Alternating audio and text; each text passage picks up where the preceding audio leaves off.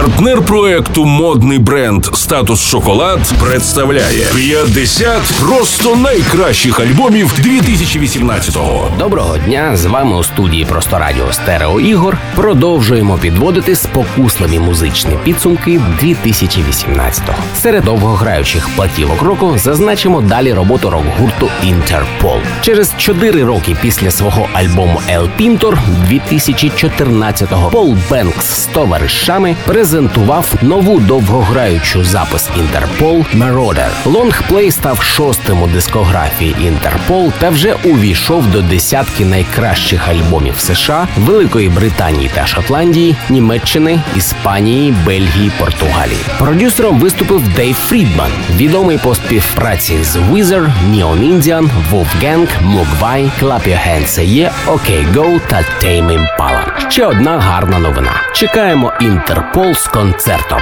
Виступ запланований у Київському зеленому театрі на 12 червня.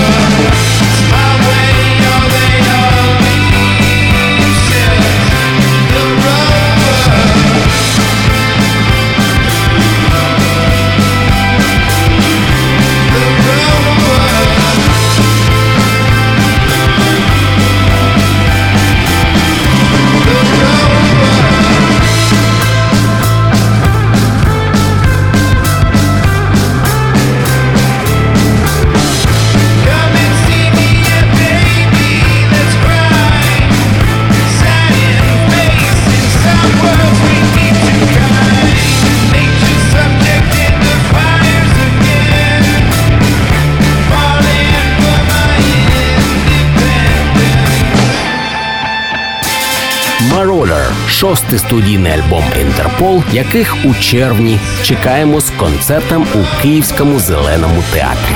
Дата 12 червня. Нагадую, щодня по буднях на початку кожної години ми підводимо музичні підсумки 2018-го. До зустрічі через годину з новим музичним шедевром з 50 найкращих альбомів року на просто радіо. Партнер проекту модний бренд Статус Шоколад. Спокуса в ідеальній uniforme.